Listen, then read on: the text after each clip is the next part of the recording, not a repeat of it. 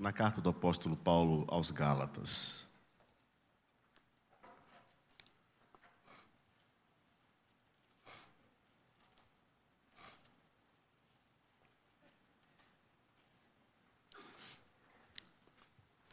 Gálatas capítulo 5.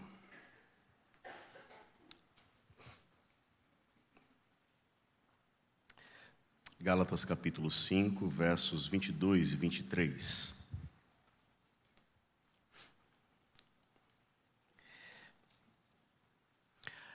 Esse texto, queridos, é o texto que serve de base para a nossa série de mensagens que estamos iniciando hoje. Então, neste mês, nós falaremos sobre o fruto do Espírito, o fruto do Espírito. E o texto que serve de base para a série é exatamente este, Gálatas capítulo 5, versos 22 e 23. Por favor, eu peço que você leia comigo a uma só voz esses dois versos. Leiamos. Mas o fruto do Espírito é amor, alegria, paz, longanimidade, benignidade, bondade, fidelidade, mansidão, domínio próprio. Contra estas coisas não há lei. E aqui fica então um desafio para a igreja já. Então, ao longo desse mês, nossa expectativa é que vocês memorizem esses dois versos, tudo bem? Então, vocês vão levar essa tarefa para a semana e vão tentar memorizar esses dois versos, e ao longo do mês, quem sabe, a gente consegue chegar no último domingo deste mês, são cinco domingos, quem sabe a gente consegue chegar no quinto domingo com esses dois versos aí guardados em nosso coração. A, a lógica que estamos seguindo, ela é muito simples. Então, nós tivemos uma série onde falamos sobre conversão, depois Tivemos uma série que falamos sobre a, a nossa fé ou o que nós cremos. Então, aqueles que passaram pelo processo de conversão e que agora então fazem parte de uma igreja viva, eles fizeram uma declaração de fé. E aí então nós estudamos essa declaração de fé no último mês. Creio em Deus Pai, creio em Jesus Cristo, creio no Espírito Santo, creio na Santa Igreja Universal, na comunhão dos santos, na remissão dos pecados, na ressurreição do corpo, na vida eterna. Amém. Então nós trabalhamos esses elementos da nossa fé, ou aquilo que a gente admite é, que crê. E aí, então, agora a gente avança para falar sobre o fruto do Espírito. Então, guardem essa lógica. Nós estamos desenvolvendo ao longo do ano o tema O Igreja Viva. E o nosso desejo é que a nossa igreja, de fato, seja uma igreja viva, uma igreja que desfrute de saúde e que sirva para a glória de Deus. Mas essa igreja viva precisa ser composta por membros vivos. E não tem como ser um membro vivo se não experimentar a verdadeira conversão. Aqueles que passam pela verdadeira conversão fazem uma expressão de fé ou uma pública profissão de fé mas eles também devem viver uma vida plena do Espírito Santo. Ou eles devem evidenciar o fruto do Espírito Santo. Todos nós, o apóstolo Paulo escreve isso aos Efésios, todos nós que ouvimos a palavra da verdade, todos nós que ouvimos o evangelho da salvação e cremos nesse evangelho, todos nós fomos selados com o Espírito Santo da promessa. E esse Espírito é o selo e é também o penhor da nossa salvação. Todos nós que cremos agora somos templo e morada do Espírito Santo. O Espírito habita em nós. E aí o Espírito, ao habitar em nós, ele traz para a nossa vida o fruto, para que você e eu não mais é, vivamos uma vida de satisfação dos prazeres da carne, mas vivamos uma vida à semelhança de Cristo.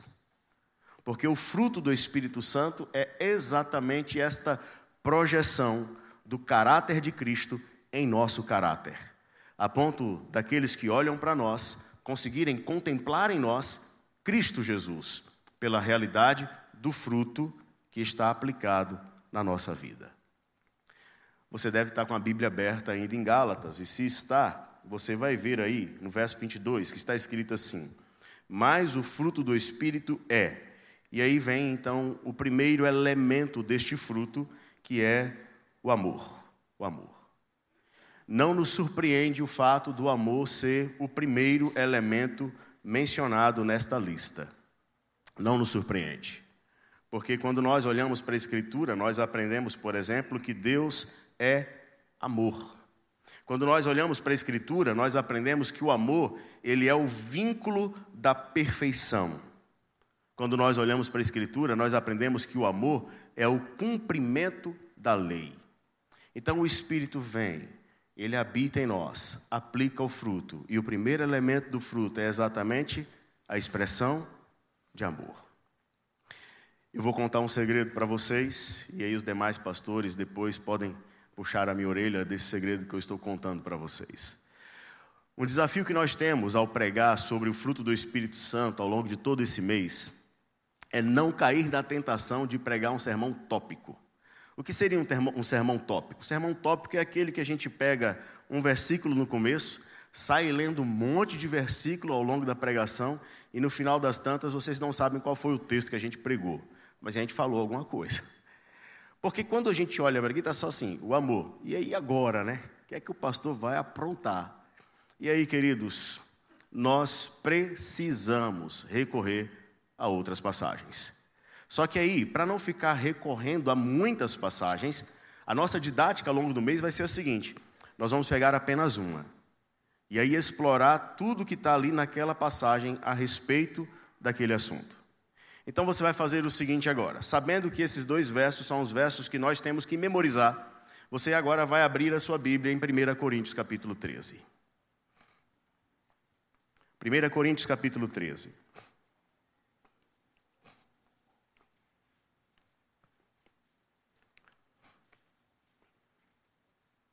Primeira Coríntios capítulo 13.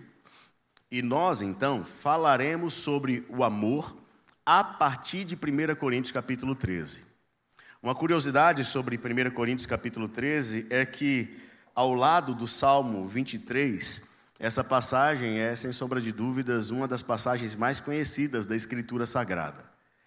Isso acontece porque é comum, por exemplo, irmos a uma festa de casamento, né, uma celebração de casamento, e aí o pastor ou aquele que está oficiando o casamento, ele está lá lendo o quê? 1 Coríntios capítulo 13, que fala sobre o amor. Mas curiosamente, quando o apóstolo Paulo escreveu esse texto, ele não escreveu com a ideia inicial ou com a finalidade principal de orientar casais sobre como manifestar amor. Não, não foi para isso. Quando o apóstolo Paulo escreveu esse texto, né, e claro, inspirado pelo Espírito Santo de Deus, ele escreveu para ensinar a igreja de Corinto como ela de fato deveria usar os dons espirituais. Interessante isso. Faça um exercício comigo bem rápido. Olhe para o capítulo 12 de 1 Coríntios. Capítulo 12 de 1 Coríntios. E aí, claro que nós não vamos ter condições de ler o capítulo inteiro. Então, vamos nos fazer valer aqui do resumo da sociedade bíblica o título dado acima do verso primeiro. Eu quero que vocês encontrem. O título dado pela Sociedade Bíblica acima do verso primeiro. Aqui está escrito assim, ó, acerca de dons espirituais. E todo o capítulo 12 vai falar sobre dons espirituais. E aí, de repente, você agora dá um salto para o capítulo 14. E chega no capítulo 14, acima do verso primeiro você vai encontrar novamente o título dado pela sociedade bíblica. E o título que eu tenho aqui é o seguinte: O dom de profecia é superior ao dom de línguas. E o capítulo 14 também vai tratar dos dons espirituais e do uso dos dons espirituais no momento do culto público. Então, tanto o capítulo 12 quanto o capítulo 14 estão falando sobre dons espirituais. E aí vem o capítulo 13 e fala sobre o que? Amor fala sobre amor. E quando Paulo então vai falar sobre o amor aqui no capítulo 13, ele vai falar do amor como sendo o agente regulador dos dons espirituais. Então, o amor é aquilo que regula o uso dos dons. Diante disso, eu quero falar para você que eu discordo do título que é dado pela Sociedade Bíblica para o capítulo 13. O título que é dado pela Sociedade Bíblica para o capítulo 13 está aí, é, entre os, o, o, as palavras do verso 31, está escrito assim: O amor é o dom supremo. Não, não é. O amor, como vocês acabaram de ler comigo lá em Gálatas, ele é fruto do Espírito Santo. Não é dom supremo. O dom espiritual é assim: o Espírito vem e concede o dom que ele quer, a quem ele quer, para que aquela pessoa seja usada por ele, no contexto da igreja. Então é possível que eu tenha determinado dom espiritual e você tenha um outro dom espiritual, mas o amor, não. O amor todos nós devemos ter, porque não é dom, é fruto. E o fruto é aplicado quando o Espírito habita em nós. Então nós não podemos conceber o amor como um dom supremo, não. O amor é fruto do Espírito Santo. Se vocês querem falar do amor como dom, no sentido de dádiva que Deus nos dá, correto, Deus de fato nos dá. Mas no contexto de 1 Coríntios, não é dádiva que está aqui. É a ideia de dons espirituais para atividades eclesiásticas. Não, o amor, ele, ele é o agente regulador dos dons, porque ele é fruto do Espírito Santo. Veja então, o verso 31 do capítulo 12. Eu lerei o verso 31 do capítulo 12.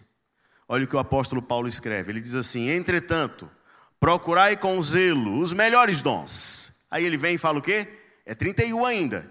E eu passo a mostrar-vos ainda um caminho sobremodo excelente. Então, o amor é um caminho sobremodo excelente. É o fruto do Espírito, um caminho sobremodo excelente.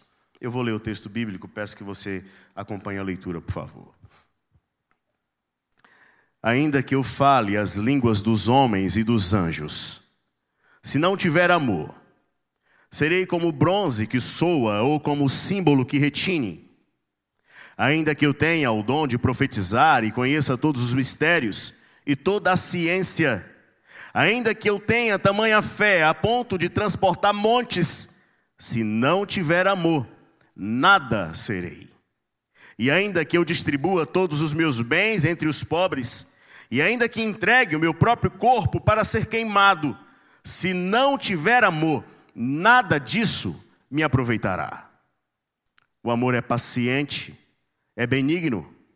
O amor não arde em ciúmes não se ufana, não se ensoberbece, não se conduz inconvenientemente, não procura os seus interesses, não se exaspera, não se ressente do mal, não se alegra com a injustiça, mas regozija-se com a verdade.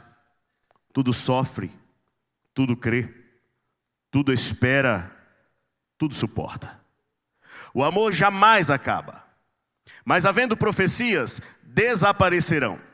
Havendo línguas, cessarão. Havendo ciência, passará. Porque em parte conhecemos e em parte profetizamos. Quando, porém, vier o que é perfeito, então o que é em parte será aniquilado. Quando eu era menino, falava como menino, sentia como menino, pensava como menino. Quando cheguei a ser homem, desisti das coisas próprias de menino. Porque agora vemos como em espelho, obscuramente. Então veremos face a face. Agora conheço em parte. Então conhecerei como também sou conhecido. Agora, pois, permanecem a fé, a esperança e o amor. Estes três. Porém, o maior destes é o amor. Vamos orar, queridos. Senhor amado, em Cristo nós rogamos, usa, ó Pai, esse momento de exposição para comunicar graça ao nosso coração e despertar-nos, ó Deus, a fim de que vivamos o verdadeiro amor. Dá-nos, ó Deus, desta graça e fala, fala em cada coração. É a oração que fazemos em nome de Jesus. Amém, amém. A, pergunta que nós vamos responder é: por que, que o amor é um caminho sobremodo excelente? E aí então eu passo a responder a partir de agora e peço que você mantenha a sua Bíblia aberta e vá acompanhando, por gentileza.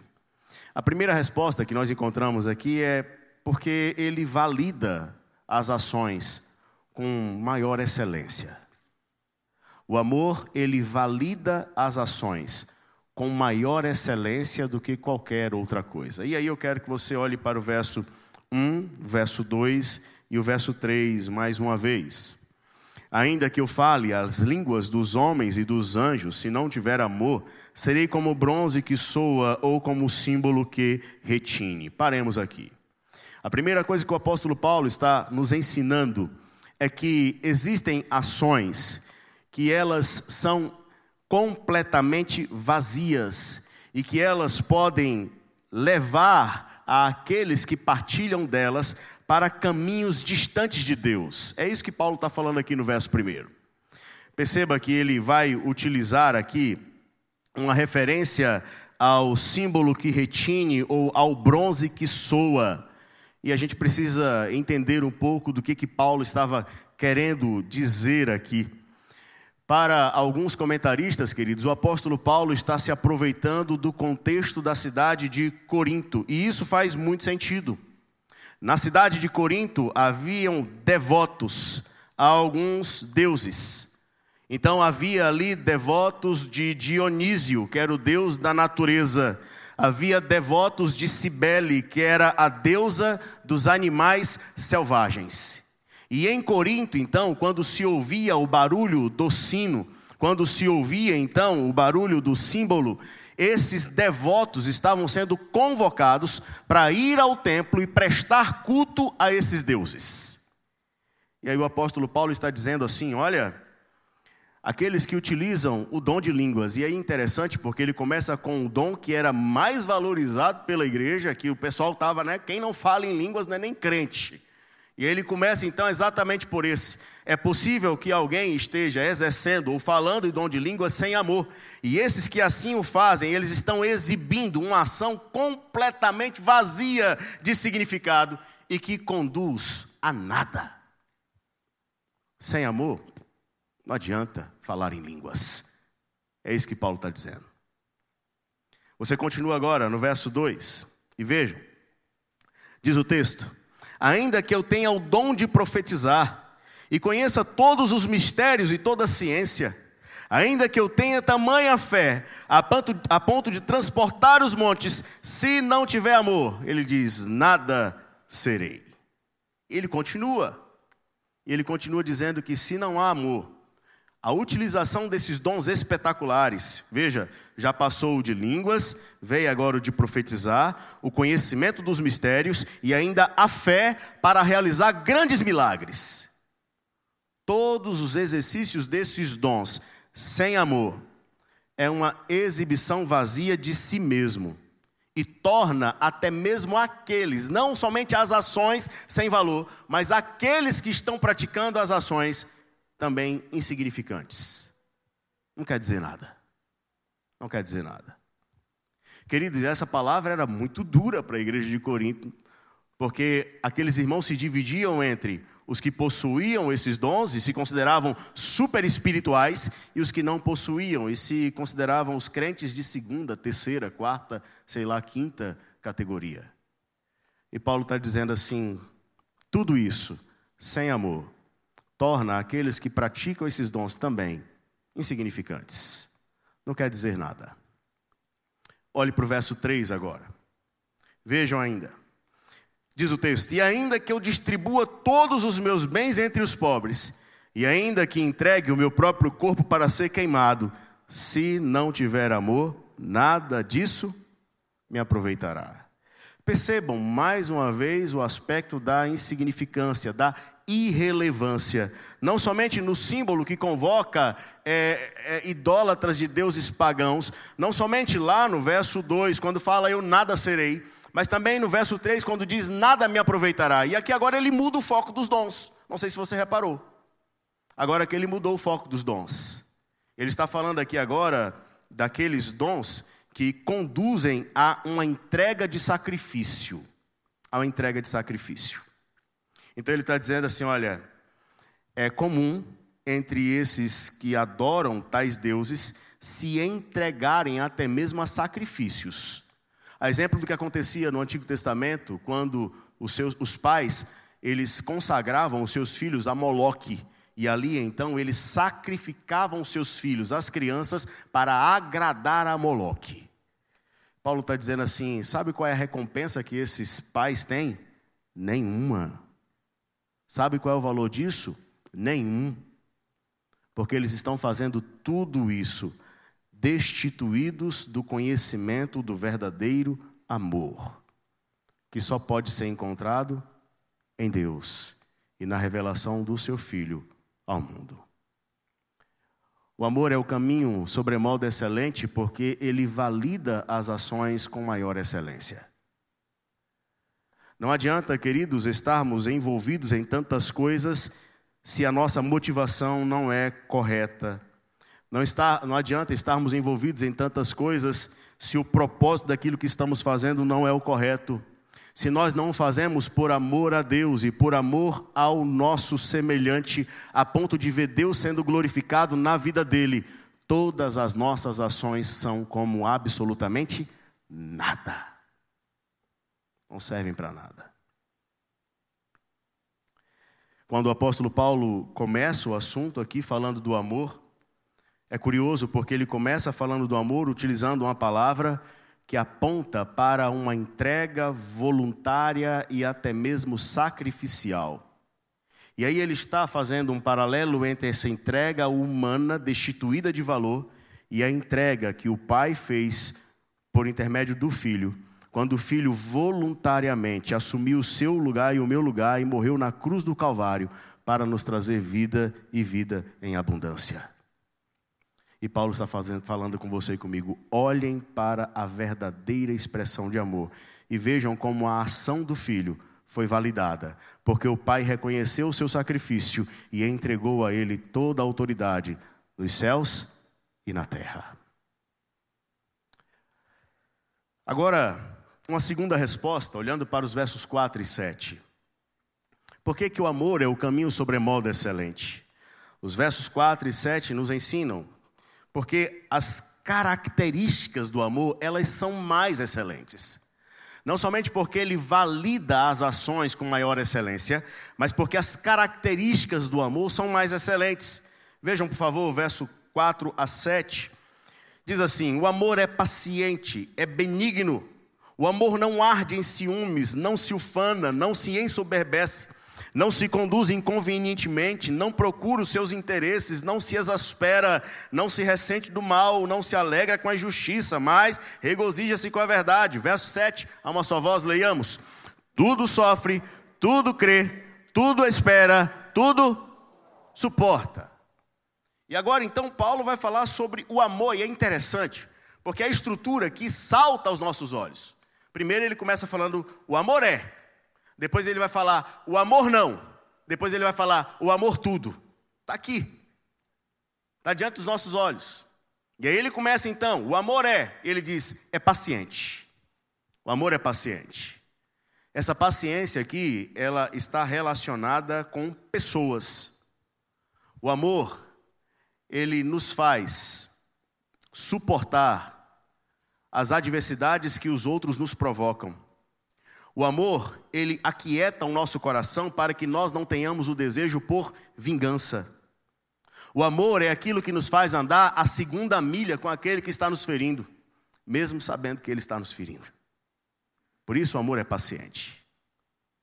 Você continua olhando para o texto e diz: o amor é benigno. Benigno. Benigno aqui tem a ver com ser agradável e reagir com bondade, até mesmo para com aqueles que nos maltratam. É isso. Quando o Senhor Jesus vai ensinar a respeito de amor, em Mateus capítulo 5, a partir do verso 43, ele vai dizer: Olha, vocês ouviram o que foi dito, para vocês amarem o próximo e odiar os inimigos. Eu, porém, vos digo: não é nada disso, não. Prestem atenção. Vocês devem amar a todos, inclusive os inimigos. Aliás, devem até orar por eles. reagir com bondade, até mesmo para com aqueles que estão ferindo vocês. Será agradável reagir com bondade com aqueles que nos maltratam. O amor nos leva a fazer isso. Paciência e bondade eram necessidades que a igreja de Corinto apresentava para resolver os seus problemas de unidade. Porque aqueles irmãos estavam brigando uns com os outros. Eu sou de Paulo, eu sou de Apolo, eu sou de Fulano. E aí então eles estavam causando divisão e deixando de ser pacientes e bondosos uns com os outros, valorizando mais as suas diferenças do que aquele que os une, que é o próprio Cristo. Continue olhando para o texto. Agora começa a sequência, o amor não. E aí você vai ver agora. O amor não arde em ciúmes, ele não se ufana, não se ensoberbece. O apóstolo Paulo, quando escreve isso, ele está ensinando para a gente que aquele que ama, ele não se enfurece com o outro, ou ele não tem ciúmes do outro, ou ele não se ele não tem inveja do outro quando o outro tem alguma vantagem, ou quando o outro consegue alguma conquista na vida. O amor, queridos, ele tem a capacidade de nos fazer nos alegrar com a alegria do outro. Você quer saber se alguém de fato te ama? Compartilha com essa pessoa uma conquista, uma bênção, uma dádiva, uma vitória que você teve. E aí então você vai perceber a reação desta pessoa. Se ela não consegue se alegrar com você, é porque o amor ainda não está ali. Só que é fácil, né, medir o outro. E quando alguém compartilha uma alegria com a gente, qual é a nossa reação? Como nos portamos? O que falamos? O que respondemos? O amor nos leva a nos alegrar com a alegria do outro. Continue no texto. O amor não se conduz inconvenientemente, nem procura os seus próprios interesses. O amor e o egoísmo não conseguem andar de mãos dadas, o verdadeiro amor. O egoísmo consegue andar de mãos dadas com o amor a si mesmo, com o ego centrado. Então, à medida em que alguém tem a sua vida voltada para si mesmo, é egoísta, tem um ego centrado, essa pessoa ama mais a si mesma do que qualquer outra coisa, aí ela pode dizer que experimenta amor, mas é um amor, como nós veremos mais à frente, desvirtuado. Mas o amor experimentado na presença de Deus é aquele que não faz com que queremos, queiramos seguir os nossos caminhos, ainda que para seguir os nossos caminhos tenhamos que passar por cima de alguém. Porque o verdadeiro amor, ele sempre se propõe a entregar primeiro. Que foi exatamente o que Deus fez por você e por mim, entregando o seu filho, quando você e eu não tínhamos absolutamente nada para dar em troca a ele. Continue olhando para o texto. O amor não se exaspera e também não se ressente do mal. Eu gosto muito da tradução da nova versão é, transformadora para esse verso, eu quero ler. A tradução da nova versão transformadora diz assim: O amor não é grosseiro, não exige que as coisas sejam à sua maneira, não é irritável, e o amor também não é rancoroso. De certo modo, o que Paulo está dizendo é que aquele que ama, ele tem sensibilidade em seu coração, a ponto de perceber o outro, de respeitar o outro, a ponto de não reter em seu coração mágoa. É por isso que quando nós permitimos que em nosso coração haja um depósito de mágoa, nós estamos trabalhando contra o fruto do Espírito Santo em nós, que é o amor. É necessário que experimentemos o remédio para que essas águas amargas se transformem em doces, e o remédio para que isso aconteça chama-se perdão. Vejam ainda mais adiante agora, seguindo no texto sagrado, percebam que o apóstolo vai falar sobre o amor tudo. E aí ele vai dizer que o amor tudo sofre, o amor tudo crê, espera e suporta. Quando ele diz tudo sofre, o apóstolo diz que o amor é aquele, é, é, é, o amor é aquele sentimento que nos leva, ou ação que nos leva a escolher o dano em nós e não no outro. aquele que ama está disposto a sofrer primeiro e não levar o sofrimento para o coração do outro. O texto diz que tudo crê. Crer aqui, quando a gente fala de amor, não deve ser concebido como é, uma, uma fé no escuro ou uma fé às cegas. Não. O amor que tudo crê é o amor que conhece a Escritura e reconhece na Escritura as promessas de Deus. E essas promessas acesas no coração faz com que aquele que ama creia que Deus é poderoso para cumprir todas elas no tempo dele e para a glória dele. O texto continua e diz: tudo espera? Bom, se ele tudo crê que Deus é poderoso para cumprir todas as coisas, ele tudo vai esperar entendendo que o tempo é de Deus e não nosso. E ainda diz que ele tudo suporta. E essa ideia de suportar é, é muito bonita, porque essa ideia de suportar é a ideia de um soldado em um campo de batalha, atravessando o calor do campo da batalha, e aí ele está sofrendo com o calor do campo da batalha, com as suas vestimentas de guerra, mas ele não desiste, ele permanece firme, ainda que ele saiba que esteja sendo alvejado. Ele continua suportando todas as coisas. A última observação que faremos agora, queridos, do verso 8 até o verso 13. Por que, que o amor é um caminho sobremodo excelente? O texto ainda nos ajuda a responder dizendo: porque a durabilidade do amor é mais excelente. A durabilidade do amor é mais excelente. Veja então, verso 8 e começa dizendo assim: o amor jamais acaba. Jamais acaba. Jamais acaba aqui é ele não falha. Ele é permanente, ele é duradouro. Então o amor verdadeiro, ele não nos deixará no caminho, na estrada, não. O amor verdadeiro jamais poderá ser comparado com um combustível adulterado que estraga o seu carro e te deixa no meio da rodovia. O amor verdadeiro é um combustível que nos aquece e que nos leva até o fim da viagem. A gente não para. Ele não acaba. Ele permanece. E agora, olha só o contraste que o apóstolo Paulo vai nos dar. Veja aqui ainda no verso 8. Mas, havendo profecias, o que é que vai acontecer? Desaparecerão. Havendo línguas, o que é que vai acontecer? Cessarão. Havendo ciência, passará. Porque esses dons espirituais são para serem exercidos aqui é para ferramentar a igreja, a fim de que a igreja cumpra a sua missão no mundo. Mas vai chegar um momento em que não vai ter mais sentido, vai passar, acabou.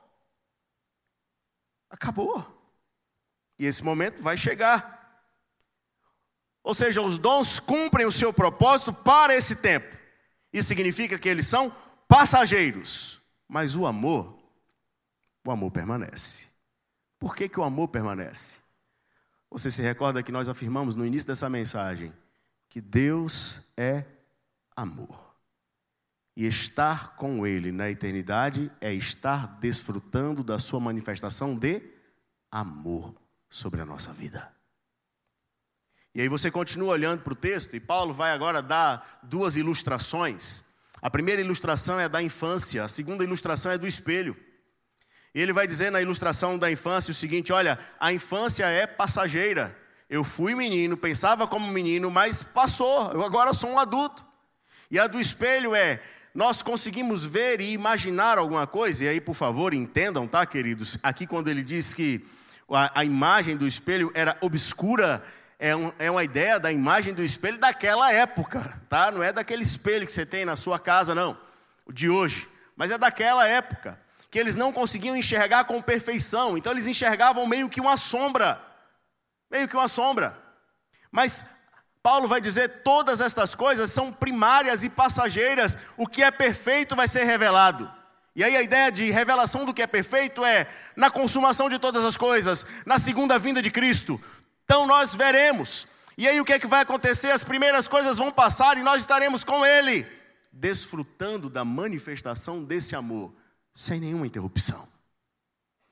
Por isso, Paulo diz: olha, o amor é duradouro, ele é permanente, mas os dons são passageiros. E aí vem o verso 13. O verso 13 é quando Paulo fecha, e ele fecha assim, de uma maneira que nos assusta. Porque ele vira e fala assim: olha, agora permanecem a fé, a esperança e o amor. Esses três. Porém, o maior destes é o amor. E ele vai dizer aqui algo que nos, nos deixa impressionados.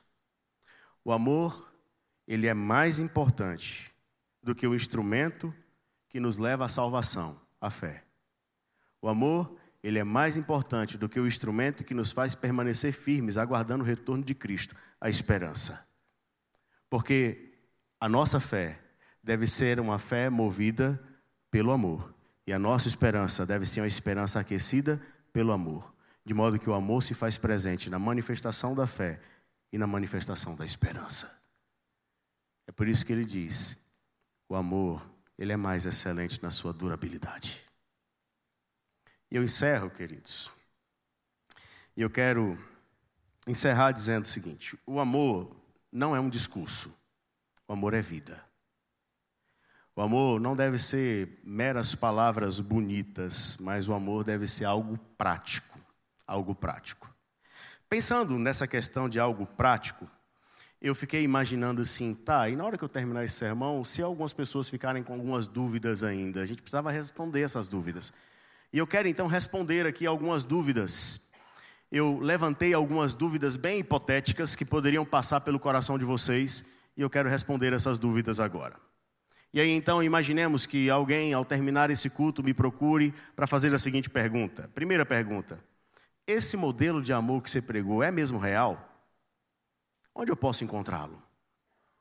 E a resposta é: ele é real. E você vai encontrá-lo em Deus. Porque Deus nos mostra isso de maneira muito prática, quando ele mesmo entregou o seu filho por amor para morrer por nós. Mas aí então vem uma segunda pergunta: alguém passou por ali e viu respondendo e se achegou e falou assim: Pastor, mas espera lá, Deus é perfeito, Ele pode amar assim, mas nós podemos amar como Ele amou? E aí eu olho atentamente, com calma para responder, porque eu vi que o tom subiu, e falo assim: sim, podemos. Todos nós que somos habitados pelo Espírito Santo, e recebemos do fruto do Espírito Santo, nós estamos habilitados a amar. Deus não nos pediria algo impossível de ser vivido. Não nos pediria. E foi o Senhor Jesus quem disse para você e para mim: Novo mandamento vos dou, que vos ameis uns aos outros, assim como eu vos amei. Que também vos ameis uns aos outros. Nisto conhecerão todos que sois meus discípulos, se tiverdes amor uns pelos outros.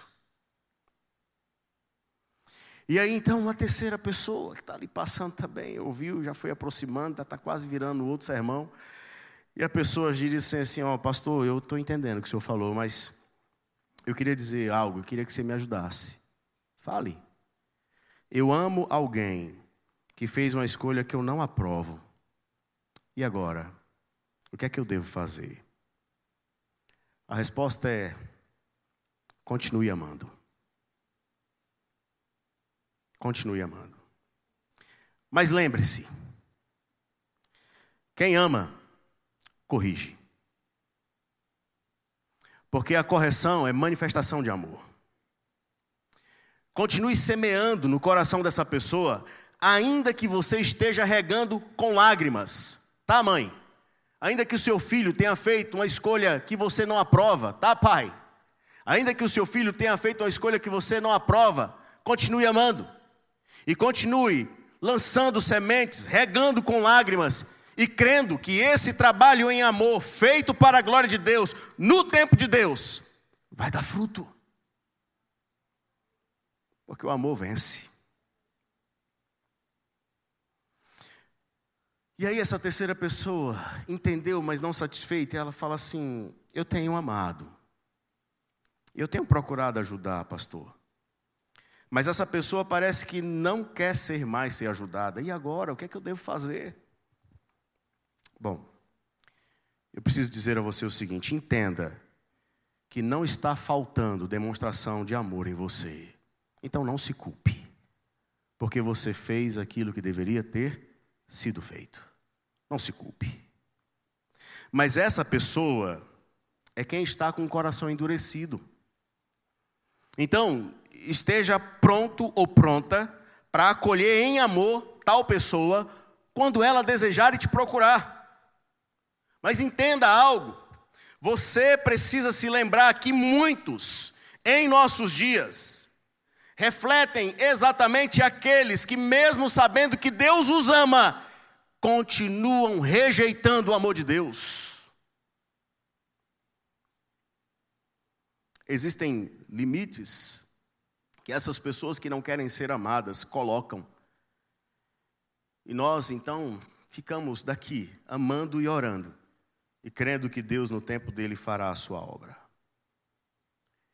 E aí, então, uma quarta pessoa que estava calada até agora, ela vira e fala assim: Tá, pastor, mas eu queria te perguntar algo que você certamente não pensou. Existe algum alerta de perigo quando a gente fala de amor? Porque parece tudo tão bom. Existe algum alerta de perigo? E aí eu faço uma pausa para a pessoa pensar que eu de fato não havia pensado nisso. E depois eu respondo dizendo: sim, existe. O amor mal orientado é uma tragédia. Eu repito. O amor mal orientado é uma tragédia. O amor ao dinheiro, o amor a si mesmo, o amor ao mundo, o amor à fama, o amor pelas obras da carne, o amor pelas obras das trevas sempre foi e sempre será uma tragédia. Que Deus nos livre desse amor mal orientado e que Ele semeie em nós o fruto do Espírito, o verdadeiro amor. Eu convido os presbíteros que venham à frente